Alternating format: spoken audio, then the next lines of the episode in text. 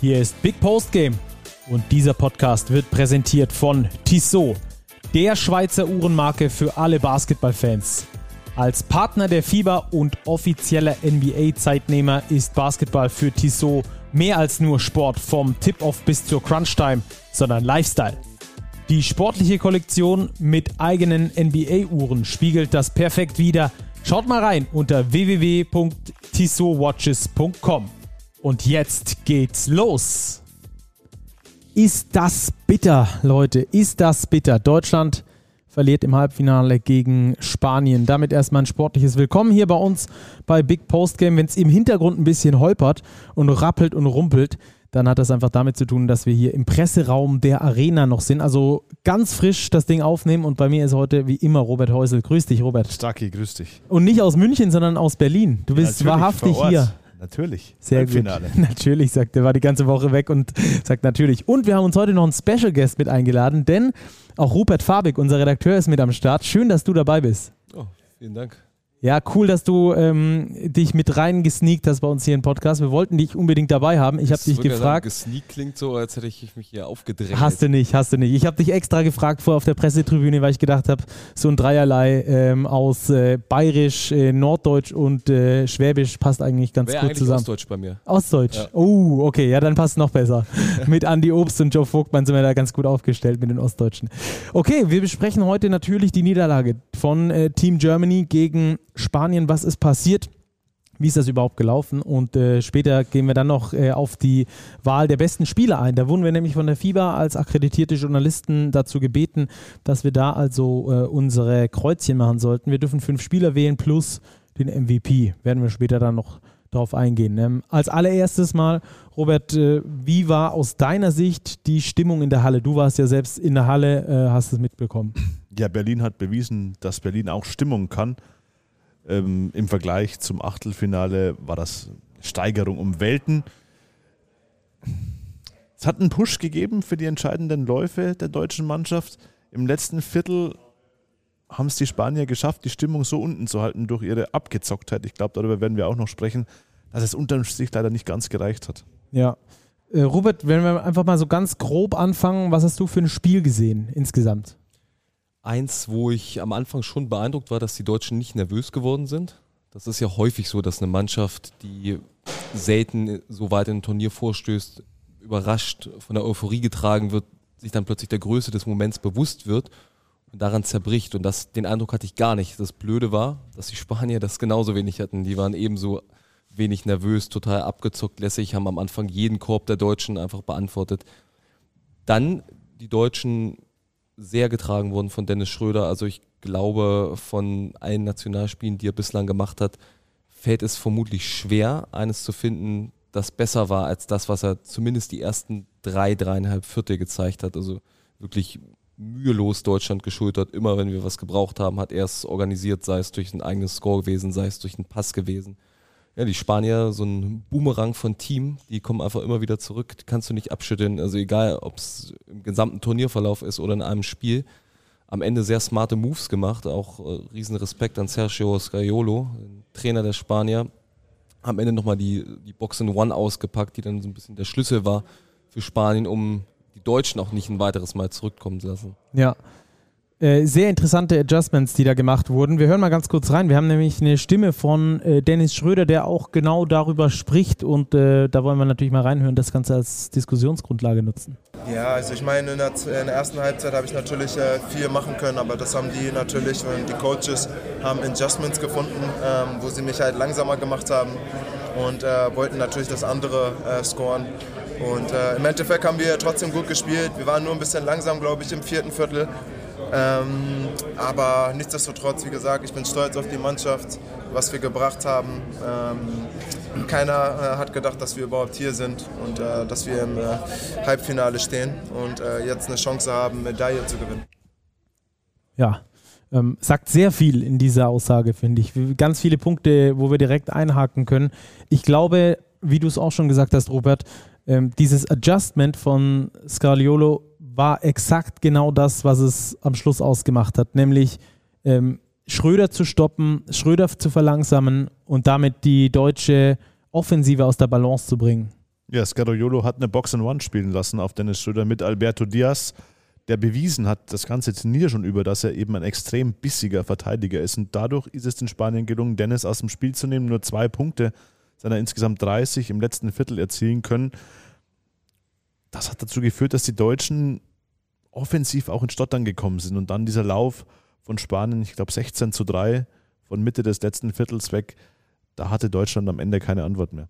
Ja, mal wieder ähm, gegen eine Zone, muss man schon fast sagen. Box and One ist ja zumindest mal so eine Mischverteidigung, ähm, die aber größtenteils äh, eine Zonenverteidigung ist. Die Deutschen schon mit großen Problemen gegen diese Zonenverteidigung von äh, Montenegro. Montenegro, exakt. Ähm, und jetzt eben mit den nächsten Problemen auch gegen die Spanier. Das hatte übrigens Mike Taylor noch predicted im Gespräch davor.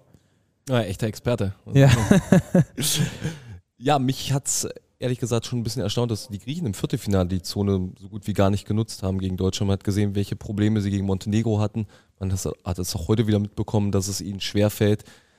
Am Ende war es, also zum Korb ging ja gar nichts mehr und von außen waren es auch viele erzwungene Würfe, viele schwierige Würfe. Ich fand, die haben den Ball recht schlecht bewegt, selten auf den High Post auch gebracht. Es war dann häufig so vom Wing diese Stepback-Dreier von Maodo oder von Franz. Und dazu kommt, wenn du gegen eine Zone spielst, musst du das Board crashen, musst du die Rebounds holen. Und die haben wir nicht mehr gekriegt gegen die Hernan Gomez-Brüder, allen voran gegen Willi Hernan Gomez. Da mhm. Daniel Theiss, Johannes Thiemann sich zwar aufgerieben, auch Joe Vogtmann, aber sie sind in den seltensten Fällen dann wirklich bei uns in den Händen geblieben. Zwei interessante Punkte. Rebound-Duell müssen wir gleich noch ansprechen. Ähm, das war für mich so der erste Impuls, äh, als das Spiel so leicht Richtung äh, Spanien gekippt ist. Der zweite ist diese äh, Box-and-One-Geschichte äh, und dieses äh, Zonengespiele. Theoretisch hast du gegen eine Zone eigentlich genau die Spieler, die du dir wünschst. Du hast einen Joe Vogtmann, der ein ausgesprochen gutes Auge hat auf dem High Post, ein super guter Passer ist. Du hast die Schützen draußen, die du finden kannst.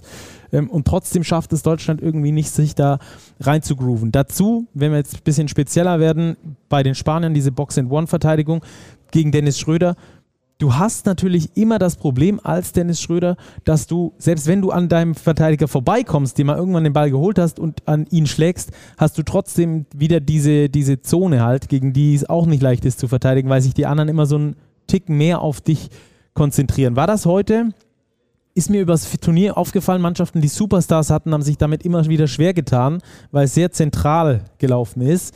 Dennis Schröder war heute in Superstar-Form für die Deutschen. War das vielleicht genau der Punkt, ähm, der den Deutschen nicht gut getan hat?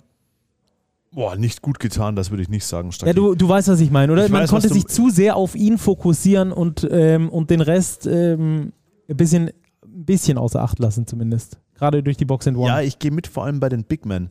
Daniel Theiss hatte ein sehr unglückliches Spiel, auch von Johannes Vogtmann kommt offensiv fast gar nichts, zwei Punkte nur erzielt. Das, glaube ich, war eher das Problem. Die anderen Guard-Positionen haben gut gescored. Andi Obst, Franz Wagner auf dem Flügel, das war alles okay. Uns hat das Scoring am Brett gefehlt. Das war unterm Strich einfach zu wenig.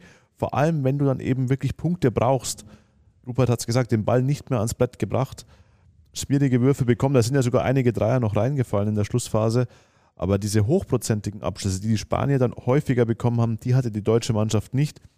Ein Grund oder ein Hauptgrund für die Niederlage meiner Ansicht nach. Ja, und äh, der andere Grund, den hast du schon genannt, das Rebound-Duell. In der ersten Halbzeit hatten sie das noch äh, dominiert, die Deutschen, und in der zweiten Halbzeit hat es dann so langsam angefangen, einen Ticken weit zu bröckeln. Für mich die Spanier mit mehr Energie, das hat man in der Defense gesehen und auch beim Rebound. War das am Schluss vielleicht auch einer der Punkte, dass die Spanier nochmal einen Ticken mehr Energie gehen konnten als die Deutschen? Ja, das Rebound-Problem war ja eins, was sich so ein bisschen zumindest am deutschen defensiven Brett durchs Turnier gezogen hat. Da hatten sie häufig mal die Probleme, dass die Gegner recht viele Offensiv-Rebounds abgegriffen haben und heute auch wieder in entscheidenden Phasen, wenn du 24 Sekunden eine gute Defense gespielt hast und dann das Ding wieder herschenkst.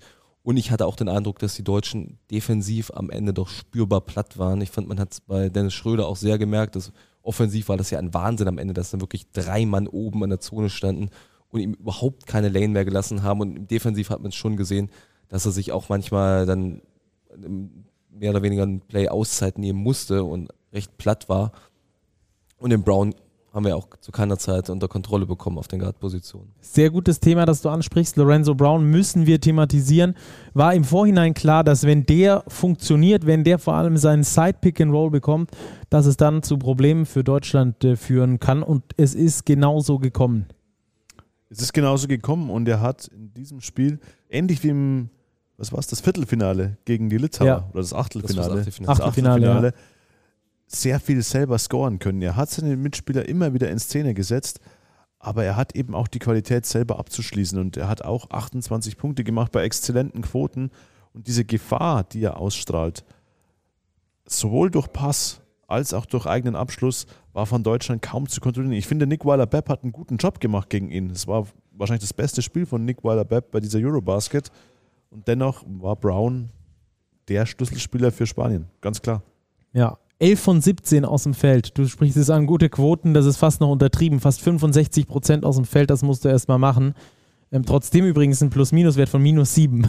so ist es manchmal dann auch. Ähm, aber, aber nichtsdestotrotz, Lorenzo Brown ist sicher einer der ab, absolut äh, wichtigen Spieler in diesem Spiel, äh, der dann schlussendlich ähm, auch die Verantwortung übernommen hat, äh, da nochmal in die Pick and Rolls zu gehen, äh, gegen ihn zu spielen, ist unfassbar schwierig. ist ja auch ein Ding, weil es war ja eine große Diskussion um ihn vor dem Turnier. Noch gar keinen Bezug zu Spanien. Auch Rudi Fernandes hat sich ja, glaube ich, negativ dazu geäußert, dass man ihn jetzt aus unbedingt einbürgern muss und dass es jemand ist ohne jeglichen Bezug zu dem Land. Und jetzt haut er die Spanier hier schon in zwei K.O.-Spielen derart raus. Ich habe auch im zweiten Viertel mal geguckt, da hat er 18 Punkte. Da war ich ganz erstaunt, dass es erst 18 sind. Gefühlt waren es da schon 38. Also ganz dominantes, souveränes Spiel von ihm heute. Ja.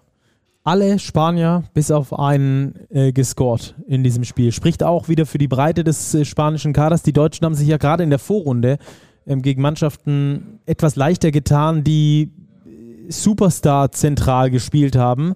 Ähm, war jetzt hier genau das Gegenteil und deswegen auch äh, Probleme grande für die Deutschen, oder? Ja, das haben wir im Vorlauf ja schon thematisiert, Stacki, dass die Spanier so von der Struktur der Mannschaft der Deutschen schon relativ ähnlich ist. Man hat einen breiten Kader, man hat auch eine klare Hierarchie, man hat mit Rudi Fernandes den, die graue Eminenz quasi im Hintergrund, man hat mit Lorenzo Brown ganz klar den Starting Point Guard, man hat mit Diaz den bissigen Verteidiger, also da gibt es auch eine ganz, ganz klare Rollenverteilung in der spanischen Mannschaft und das zeichnet sie aus in dieser K.O.-Phase. Sie haben jetzt wirklich gute Teams geschlagen. Die Litauer, die Finnen, die Deutschen. Und wer diese Nationen schlägt, steht verdient im Finale. Ja, über den Baum von den Deutschen können wir natürlich auch sprechen. Auch extrem schwierig. Äh, Nichtsdestotrotz äh, im Halbfinale gestanden, hätte ich ehrlich gesagt vor dem Turnier nicht erwartet. So ehrlich muss man dann auch wirklich sein. Ich habe gedacht, das geht höchstens ins Achtelfinale. Wenn es im Viertelfinale ist, ist schon ein großer Erfolg. Jetzt Halbfinale ist ein riesengroßer Erfolg. Wenn es eine Medaille wird am Schluss, ähm, noch größer. Ähm, auch Wahnsinn, wenn ich gerade so auf den Boxscore schaue. Alberto Diaz in 16 Minuten 30 macht der plus minus plus 25. Also da kannst du einmal gucken, wer das Ding äh, am Schluss auf links gedreht hat. Stichwort Box and One gegen Dennis Schröder im letzten Viertel. Auch Alberto Diaz, großer Sportsmann, ist nach dem Spiel zu Dennis Schröder, hat ihn nochmal umarmt am Rande der Katakomben. Zeigt Größe, er weiß, was er geleistet hat. Ich glaube, Dennis weiß es auch. Das haben wir auch gehört. Die Spanier haben die passenden Adjustments vorgenommen und die haben so gut funktioniert, dass Deutschland keine Antwort mehr hatte. Wir hören mal ganz kurz rein, was uns Johannes Thiemann zu der ganzen Thematik gesagt hat. Nicht viel. Ähm, ein bisschen Glück am Ende. Ich glaube auch, die freie Feuer haben sie bestimmt raus alle getroffen. Ähm, ein bisschen Glück sieht es anders aus. Ähm, aber ich glaube auch einfach die, die Abgeklärtheit und ein bisschen die Ruhe in den, in den Momenten, wenn du mit, mit, äh, mit zehn Punkten vorne bist, ähm, dich nicht verunsichern zu lassen. Ich glaube, das äh, haben, wir, haben wir teilweise getan. Ich meine, es ist ist eine Situation für uns, die, die hat man auch nicht alle Tage und äh, ich glaube, daraus werden wir auf jeden Fall lernen. Die Frage war natürlich, was gefehlt hat. Dazu hat er nicht viel gesagt. Nicht, er hat uns nicht viel gesagt. Aber es hat ganz gut gepasst eigentlich, wie wenn er mir direkt geantwortet hätte. Ähm, ja, JT, das Glück hat ein bisschen gefehlt und die Abgezocktheit am Schluss bei den Spaniern war auf jeden Fall da. Hat man gerade, er hat es gesagt, diese Freiwürfe am Schluss, ich glaube, als Team 100% Freiwürfe geworfen. Jawohl, 14 von 14. Tja, das ist eine starke Quote einem K.O.-Spiel. 14 von 14 kann ich mich nicht erinnern, dass ich das in einem Halbfinale EM, dass mir das mal so bewusst gewesen ist. Als Team vor allem, Als ne? Team. Aber die Spanier, das ist ja doch das, was sie auszeichnen. Auch wenn sie eine vergleichsweise junge Mannschaft haben, wenn du es mit den Teams der vergangenen Jahre äh, vergleichst, gegenüberstellst, sie haben ein wahnsinnig abgezocktes Element. Die Hernan Gomez-Brüder waren beim WM-Titel dabei. Und Rudi Fernandes natürlich ein ein Urgestein, der bei fast jedem Titel dabei ist und so einer Mannschaft auch ein Feuer gibt, gleichzeitig auch eine Ruhe gibt. Du hast einen Scariolo an der Seitenlinie, der alles gewonnen hat mit den Spaniern bislang. Und ich, das finde ich, hat man schon extrem gemerkt, dass sie nie aus der Ruhe zu bringen waren. Das war am Anfang so, als die Deutschen alles getroffen haben.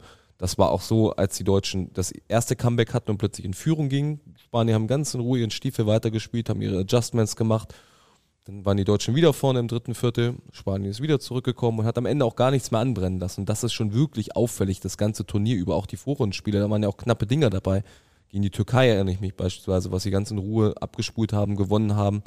So das vierte Finale gegen, äh, das achte Finale gegen die Litauer, wo sie auch schon deutlich zurücklagen im, acht, äh, im letzten Viertel und auch wie selbstverständlich wieder rangekommen sind in der Overtime, das Ding entschieden haben. Gegen die Finnen lagen sie auch mit elf Punkten schon zurück.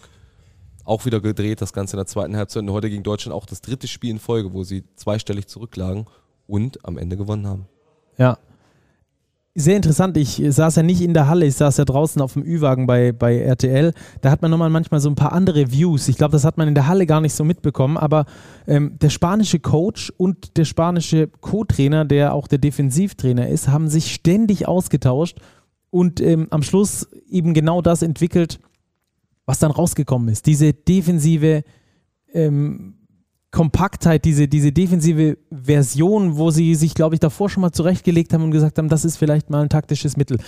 Aber erst recht spät eigentlich damit im Spiel eingestiegen sind. Das war wie so ein Joker, den sie noch irgendwo im Ärmel oder in der Hintertasche hatten und den ausgespielt haben und gesagt haben, Gordy, mach mal dagegen was. Irgendwie, Deutschland ist nichts mehr eingefallen. Deutschland ist nichts mehr eingefallen. Ich hatte auch ein bisschen die letzte Auszeit bei Team Deutschland vermisst.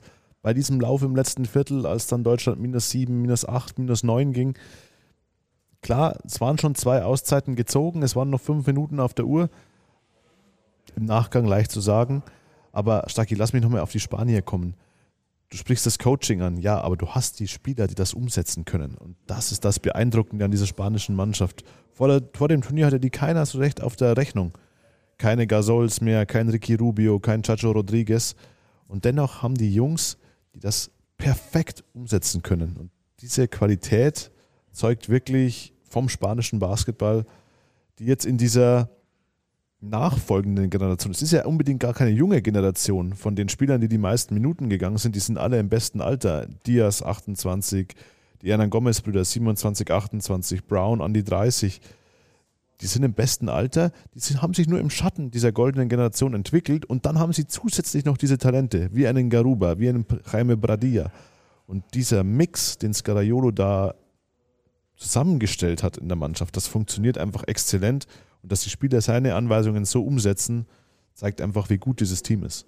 Ja, zeigt auch, wie gut die ACB ist, oder? Weil ganz viele von diesen Spielern sind ja keine NBA-Spieler, sind nicht unbedingt irgendwo bei den Euroleague-Teams wie jetzt Lorenzo Brown oder so in Tel Aviv, sondern das sind wirklich Spieler aus der ACB, die man auch international jetzt gar nicht so auf dem Radar hat. Aber das ist ja umso wichtiger, quasi diese Breite sich auch in der Liga anzuzüchten. Ist ja, glaube ich, auch ein Grund, weswegen die Spanier allgemein ein wenig unterschätzt wurden und nicht zu den ganz großen Titelkandidaten gezählt haben weil sie eben nicht diese klassischen NBA-Go-To-Guys im Team haben. Auch die Hernan Gomez-Brüder sind ja nur ganz klassische Rollenspieler in, in ihren NBA-Teams und dass sie auch gar nicht mehr im Vergleich zu den vergangenen Jahren diese alles überstrahlenden Leute haben, wie die Gasol-Brüder beispielsweise oder auch wie ein Ibaka oder ein Mirotic, der auch nicht mehr dabei ist, und Ricky Rubio, äh, Sergio Rodriguez, alle nicht mehr dabei, aber eben wahnsinnig starke Spieler innerhalb ihrer Rollen die in der ACB eben auch absolute Leistungsträger sind und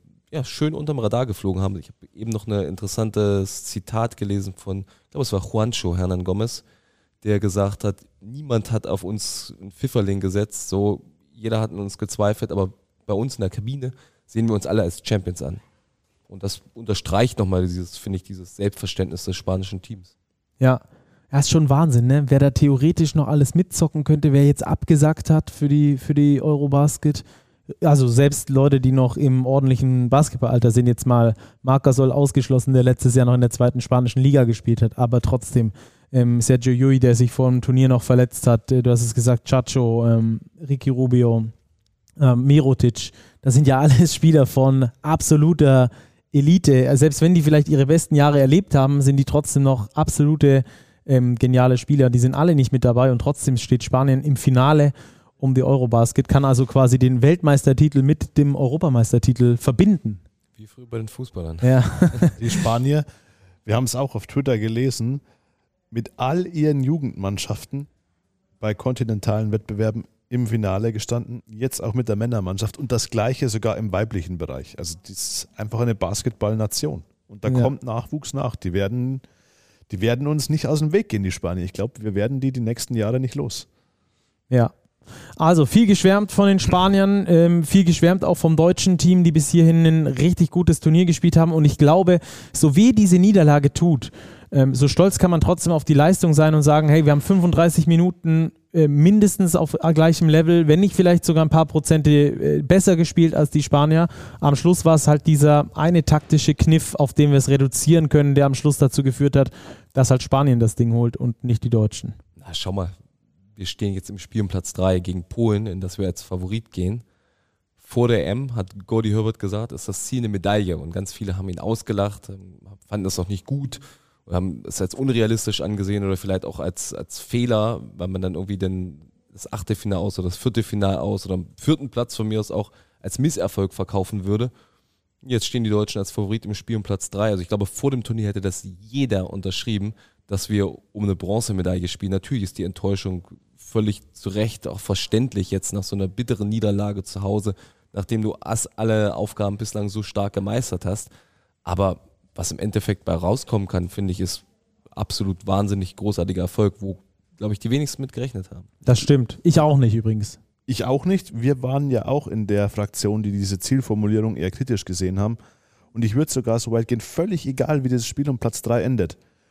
Diesen Weg, den die deutsche Mannschaft beschritten hat, mit den Spielen, mit den Leistungen, die sie gezeigt hat, der Sieg gegen Frankreich zum Auftakt, dieser Double Overtime Wahnsinn gegen die Litauer, auch die Bosnier souverän geschlagen, dann dieses unglaubliche Viertelfinale gegen die Griechen. Es war jetzt wieder ein großartiges Spiel gegen Spanien. Okay, K.O.-Spiel verlierst du mit fünf Punkten. Passiert. Aber diese Euphorie, die entfacht wurde, die kann einem keiner mehr nehmen. Und ich glaube, dass das der größte Erfolg ist in diesem Turnier. Wenn du dir jetzt noch die Medaille um den Hal- Hals hängst am Sonntag, dann umso besser. Die Deutschen sind Favorit, sehe ich genauso wie Rupert. Ich gehe auch davon aus, dass es klappt. Ich glaube, die Halle wird nochmal voll sein, die Stimmung wird gut sein und die Jungs sind heiß auf die Medaille. Aber völlig egal, es war eine Wahnsinns-Eurobasket der deutschen Mannschaft. Ich glaube, niemand hätte das in diesem Maß erwartet. Das Bin ich absolut dabei. Gerade weil es eben dieses Elektrisierende gab, weil sie die Fans mit reingeholt haben, weil es wirklich Basketballfeste waren. Ich erinnere mich noch lieber an Köln wie jetzt an die letzten Spiele hier in, in Berlin, obwohl das gegen Griechenland natürlich auch episch war. Aber diese Spiele in, Berl in Köln, die haben einen einfach reingeholt. Den Basketball-Crack, äh, den absoluten äh, Nerd, genauso wie äh, Leute, die das erste Mal dieses Spiel gesehen haben und mir geschrieben haben, Scheiße, das ist Basketball, was für eine geile, was für eine geile Sache. das Spannende ist ja, das vielleicht auch ein Thema für den Podcast am Sonntagabend, was erwächst daraus? So, was machen wir jetzt damit? Jetzt haben wir diese Euphorie, jetzt haben wir vielleicht auch einen sportlichen Erfolg, so der sich sogar mit einer Medaille niederschreiben lässt. Und was kommt dann danach? So, dann geht zehn Tage später die Bundesliga los, aber dann ist vorher ist auch wieder Fußball-Bundesliga, die Handball-Bundesliga geht weiter, Eishockey hat gerade angefangen, verpufft das dann alles?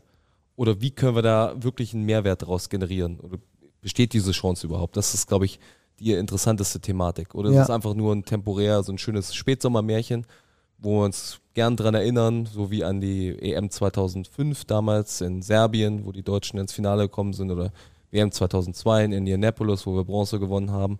Aber es passiert im Anschluss gar nichts. Ja.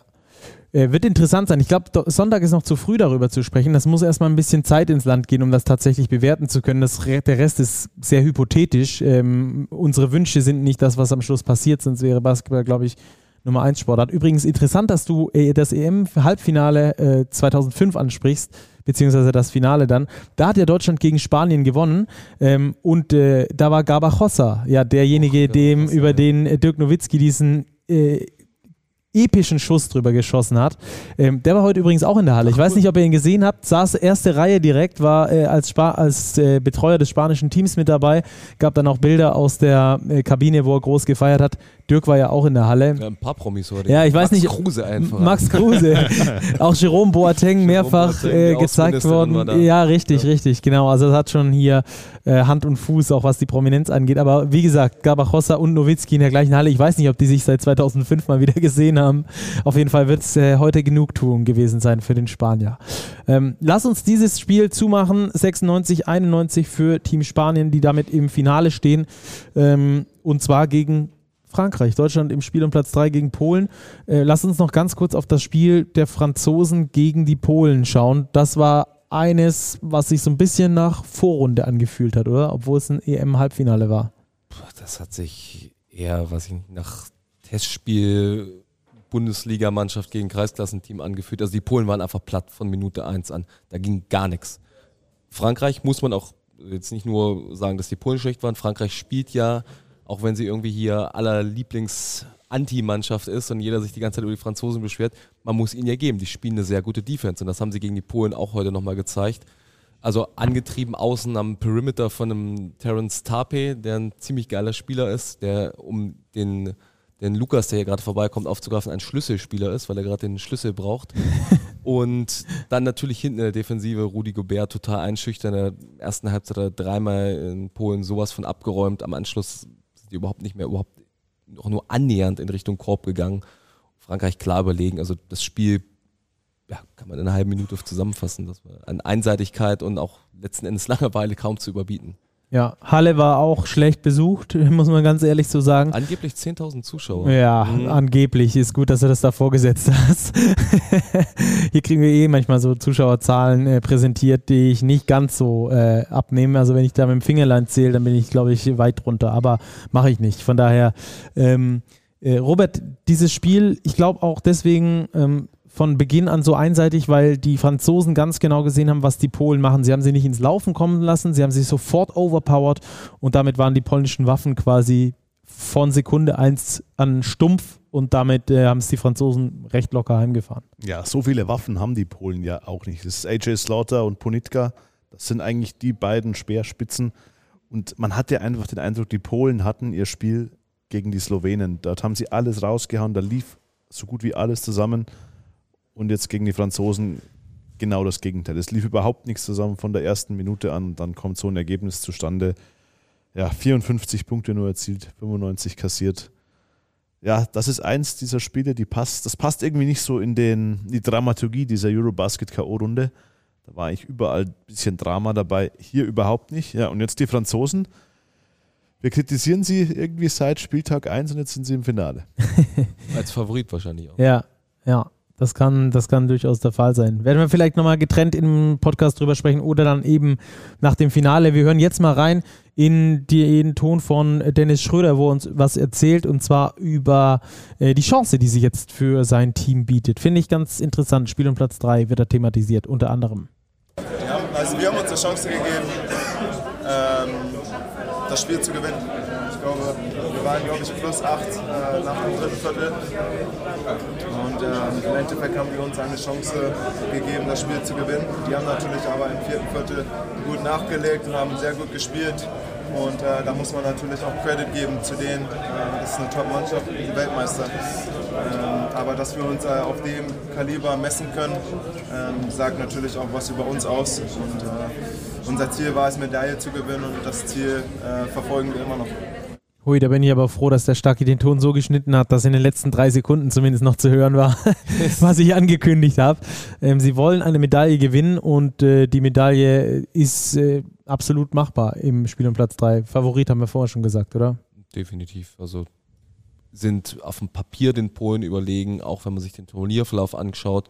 Die Polen hatten eben ein Wahnsinnsspiel, wo sie heiß gelaufen sind gegen die Slowenen, wo die Slowenen auch irgendwie müde waren oder wirkten, als hätten sie wieder irgendwie wären sie von der Kneipentour zurückgekommen in der Nacht vorher, dass das durchaus vorgekommen sein soll. Ja, wissen wir sogar. Und äh, die, die, Polen haben ein gewisses Limit leistungsmäßig und ich glaube, das war, hat man gegen Frankreich gesehen, dass das erreicht war. Und ich glaube auch, dass man das gegen Deutschland relativ schnell sehen wird. Deutschland, die Heim-EM. Ich glaube, der Druck wird gar nicht mehr so hoch sein, ein gewisses Selbstvertrauen. Dennis Schröder kann übrigens auch recht befreit aufspielen. Der hat nämlich, das ist direkt nach dem Spiel bekannt geworden, jetzt noch seinen NBA-Vertrag unterschrieben für 2,64 Millionen für eine Saison bei den Los Angeles Lakers. Ja, King James am Sonntag soll ja hier Stimmt. sein. Sein also neuer der, alter Mitspieler. Genau, neuer alter Mitspieler wird ihm da vielleicht auch im Spiel Platz 3 äh, über die Schulter schauen. Äh, für dich auch Deutschland klarer Favorit. Ja, sehe ich auch so. Also, ich glaube, trotz der Niederlage hat Deutschland so viel Vertrauen in die eigenen Stärke, dass sie die Polen schlagen werden. Ja. So, dann haben wir dann jetzt ausführlich genug über die Halbfinals gesprochen, würde ich sagen. Ähm, und äh, dann kommen wir noch zu unserer Wahl, würde ich sagen, oder? FIBA-Wahl. Und danach machen wir noch ein bisschen Tissot Overtime. Wir haben natürlich noch was anzukündigen in Richtung neuem Content, den es dann am Nachmittag, am Samstag geben wird. Das mal dazu. Aber jetzt erstmal äh, zur Wahl eurer ähm, Starting Five bei der, bei der FIBA. Wir können einfach fünf random Spieler wählen, die dann ins All-Tournament-Team ähm, All kommen. Ähm, wenn ihr wollt, dürft ihr es natürlich auch äh, sortieren nach Positionen. Ähm, wir haben ja noch ein Finale vor der Brust, auch da kann natürlich viel passieren. Alles in allem, aber ähm, ja, haut mal raus und vor allem wäre es für euch der MVP. Wir können ja nur bis zur Halbzeit im Finale wetten, äh, oder, oder zumindest nicht wetten, sondern voten. So heißt das Wort richtig. Zwei verschiedene Bedeutungen, okay. Ähm, also voten ähm, und äh, wissen gar nicht, wer das Ding gewinnt. Und ich bin eigentlich immer ein Freund davon, dem Gewinner dieses Turniers am Schluss äh, die Trophäe zu überreichen, zumindest den besten Spieler dort. Könnt ihr gleich sagen, was ihr dazu denkt? Jetzt erstmal, wer will anfangen? Robert leg los. Robert leg los. Ja. Oh, okay. Also ich halte mich an die Positionen. Ich gehe auf der 1 mit Lorenzo Brown, weil ich glaube, ohne Lorenzo Brown stünden die Spanier nicht im Finale. Er hat gegen die Litauer überragend gescored, er war gegen die Deutschen der Schlüsselspieler. Er ist der Mann im spanischen Team, wenn es um Scoring geht. Dann nehme ich auf die 2 Luka Doncic, hatte zwar nicht sein bestes Spiel, als die Slowenen ausgeschieden sind, aber hat in der Vorrunde dermaßen abgerissen, dieses 47-Punkte-Spiel auch gegen Deutschland dominiert. Das war schon beeindruckend, was er offensiv kann. Auf der 3 gehe ich mit Franz Wagner, weil er einfach ein begeisternder Spieler ist. Er nimmt das Publikum mit, er kann alles, ja, muss rein. Dann Janis auf der 4 wir haben, glaube ich, alle gesehen, was er kann, auch wenn die Griechen gegen Deutschland gescheitert sind. Und auf der 5 gehe ich mit Rudi Gobert. Kann er es lassen? Ich hatte genau die fünf, die du gerade, ich hätte zumindest Doncic und, ähm, und den Kollegen äh, Lorenzo Brown getauscht mit 1 und 2. Aber äh, ansonsten war das genau meine Starting Five. Ja, Saki, Robert, wir sind uns zu ähnlich. Wir haben drei Wochen miteinander verbracht. Es wird langsam gruselig mit dir. Ist die Frage, wer wird MVP? Ich würde, wenn ja. die Spanier gewinnen, für Brown gehen, wenn die Franzosen gewinnen, für Gobert. Wenn man bis zur Halbzeit abstimmen muss, dann wird das echt schwierig. Dann würde ich, glaube ich, meine Stimme Lorenzo Brown geben. Robert. Ich mache es mir ein bisschen einfacher beim Osterteam. Ich werde es jetzt nicht von 1 bis 5 die Positionen machen, sondern in Backcourt und Frontcourt einteilen. Das gibt mir ein wenig Flexibilität, auch dann ein anderes Team zu wählen, als ihr das gemacht habt. Also wer für mich auch im Frontcourt auf jeden Fall gesetzt sind, das sind Rudi Gobert und Jannis. Ich tue mir ein bisschen schwer damit, die Cut-Off-Line jetzt schon beim Halbfinale zu ziehen. Ich finde, Viertelfinalisten kann man auch mitnehmen, so die im Achtelfinale rausgeflogen sind, beispielsweise Nikola Jokic, die sind dann eben auch raus. So ein bisschen muss der Erfolg ja auch prämiert werden. Dann gehe ich auch mit Franz Wagner auf der dritten Frontcourt-Position. Und im Backcourt würde ich schon den Dennis jetzt reinnehmen. Nach den letzten beiden Turnieren, finde ich, hat er sich das verdient. Zuzüglich zu Luka Doncic. Ich glaube, da kommt man nicht dran vorbei. Auch wenn er, er finde, eine seltsame EM gespielt hatte. Zwei, drei Spiele gehabt, wo er absolut ausgerastet ist und das Turnier dominiert hat. Und dann auch Spiele gehabt hat, wo er menschlich wirkte. Auch gerade jetzt das Viertelfinale gegen die Polen, wo er auch sichtbar angeschlagen ist. Würde ich das ist Doncic oder Lorenzo Brown. Das ist schwierig.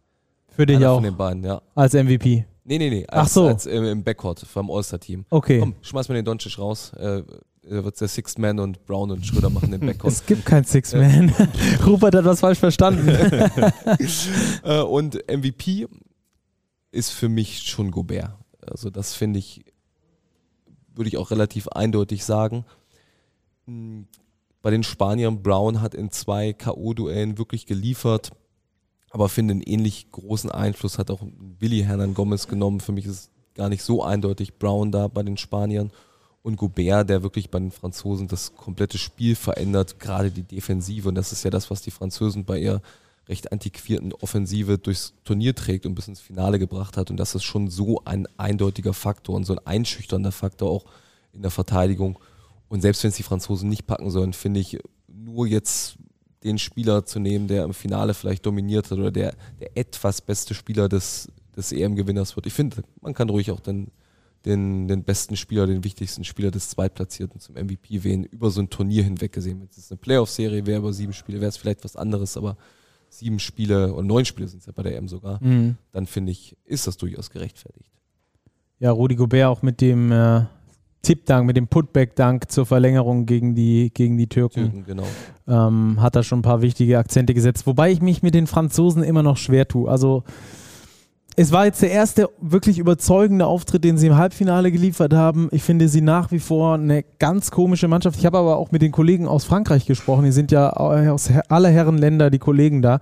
Und die fanden das irgendwie gar nicht so. Die fanden das keine, die fanden das keine komische Mannschaft. Die fanden auch nicht, dass das da teamintern ab und zu mal geknirscht hat. Aber die Franzosen, also entweder die sind einfach äh, gefühlslos oder die haben manchmal keinen Bock, ich weiß es nicht, aber es gibt so kleine Aktionen, der Mitspieler fällt auf den Boden, normalerweise bei allen Teams strömen die Mitspieler herbei, helfen ihm auf.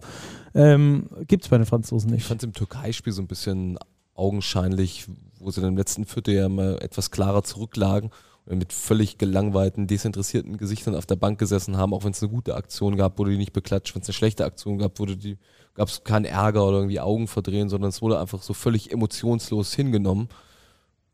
Andererseits, es, es scheint ja auch irgendwie zu funktionieren. Vielleicht Ja. muss man das Team einfach so annehmen, wie es ist. Ja, muss man, Du, glaube du ich. hast doch versucht, das Geheimnis des Monsieur Collier zu entschlüsseln im EM-Vorschauheft. Ist so, ist so. Ich habe es ähm, insoweit entschlüsselt, dass ich gesagt habe, die äh, Frischen, die mit dabei sind, die müssen jetzt in diese Rollen reinwachsen, wo früher eben ein Tony Parker, ein Boris Diaw, ein äh, Nicolas Batum, ein Nando De Colo, die ganzen großen Namen des französischen Basketballs, ähm, wo die früher zu Hause waren, in diese Rollen. Und aus meiner Sicht sind sie da nicht wirklich reingeschlüpft und trotzdem sind sie erfolgreich. Ich kann übrigens noch eine schöne Boris Diaw-Anekdote erzählen. Äh, Auch reinschlüpfen durchaus das Thema. Ich frage mich, ob er noch bald in seine Hosen schlüpfen kann. Ich war ja gestern im Mannschaftshotel bei der Pressekonferenz der Deutschen. Und da liefen dann auch die Franzosen rum am Nachbartisch, als ich dann gearbeitet habe, saß Boris Diaw und dann brachte ihm ein Betreuer eine Platte mit Kuchen. Da waren bestimmt zehn Stück Kuchen da und er hatte ja früher immer schon ein paar Gewichtsprobleme und ich fand es wirklich süß zu sehen, wie er sich ein Stück nach dem anderen einverleibt hat, aber gar nicht runtergeschlungen hat, sondern wirklich mit purem Genuss diese zehn Stück Kuchen verschlungen hat. Ja, Boris Diaw, glaube ich, aktuell mit einem BMI, bei dem würde er wahrscheinlich bei der Polizei nicht eingestellt werden. naja, sei es drum. Also, ähm, ja, dann hätten wir das auf jeden Fall auch geklärt. In diesem Zusammenhang ähm, diese Wahl und dann bleibt uns jetzt eigentlich nur noch die Tissot Overtime. Wir müssen nach vorne schauen. Es gibt erstmal am kommenden Sonntag, also schon dann, ja, der Sonntag, der jetzt vor der Tür steht, Morgen quasi stark. ja, genau, morgen ist ja schon mal wieder äh, knapp äh, nach 0 Uhr. Ähm, da gibt es Spiel um Platz 3. Läuft bei RTL und bei Magenta Sport. Da solltet ihr also auf jeden Fall einschalten. Ähm, das deutsche Spiel. Finale gibt es ja nur auf Magenta Sport. Das wird beides auf jeden Fall super interessant. Freue ich mich extrem drauf. Und wir können auch verkünden, dass wir am Samstag gegen Nachmittag den Podcast mit Mike Taylor veröffentlichen. Früher bei Ratio Farm Ulm äh, Coach gewesen, mit den Hamburg Towers aufgestiegen, mit Ulm aufgestiegen, sieben Jahre lang Nationaltrainer von Polen gewesen, dort diese Ära quasi gestartet, auf dieser Erfolgswelle reiten die Polen nach wie vor. Hat es ja, glaube ich, bis ins WM-Viertelfinale mit den Polen geschafft. Bravourös. Ähm, der war also bei uns am Big Bully und da haben wir ähm, über Gott und die Welt und vor allem natürlich über Basketball gesprochen. Extrem kompetenter äh, Gesprächspartner. Ich glaube, einer der kompetentesten, der je bei uns beim Big Bully waren und da waren viele Kompetente mit dabei. Das also kriegt ihr dann noch auf die Ohren so am Samstagnachmittag. Natürlich von vor dem Deutschlandspiel. Trotzdem lohnt es sich da auf jeden Fall reinzuhören. Ja, ich glaube, dann hätten wir alles abgehakt, oder? Du noch einen Finaltipp raus? Ein Finaltipp. Ja, die Franzosen machen das. Sage ich auch. Ja, gut. Ich glaube zwar auch an die Franzosen, aber dann tippe ich auf die Spanier. Also, dann tippen wir auf ein Bier aus unserer Heimat. Ähm, entweder du musst liefern oder wir müssen liefern. Das ist ein Deal. Super. Cool. Dann vielen Dank auf jeden Fall für eure Zeit. Vielen Dank hier übrigens auch an den Pressebereich, dass wir hier um 0.30 Uhr immer noch sitzen können. Die Kollegen, denen sind wir hoffentlich nicht zu sehr auf den Sack gegangen. Und äh, dann hören wir uns spätestens dann am Sonntagabend oder Montag wieder. Dann wissen wir, wer die Eurobasket gewonnen hat. Deutschland ist es nicht, leider, das steht jetzt schon fest. Aber Spiel um Platz 3 gibt es dann die Zielerfüllung Richtung Bronzemedaille. Dann gab es die Medaille. Wir freuen uns drauf. Bis dahin, bleibt sportlich. Ciao, ciao. Danke für euren Besuch.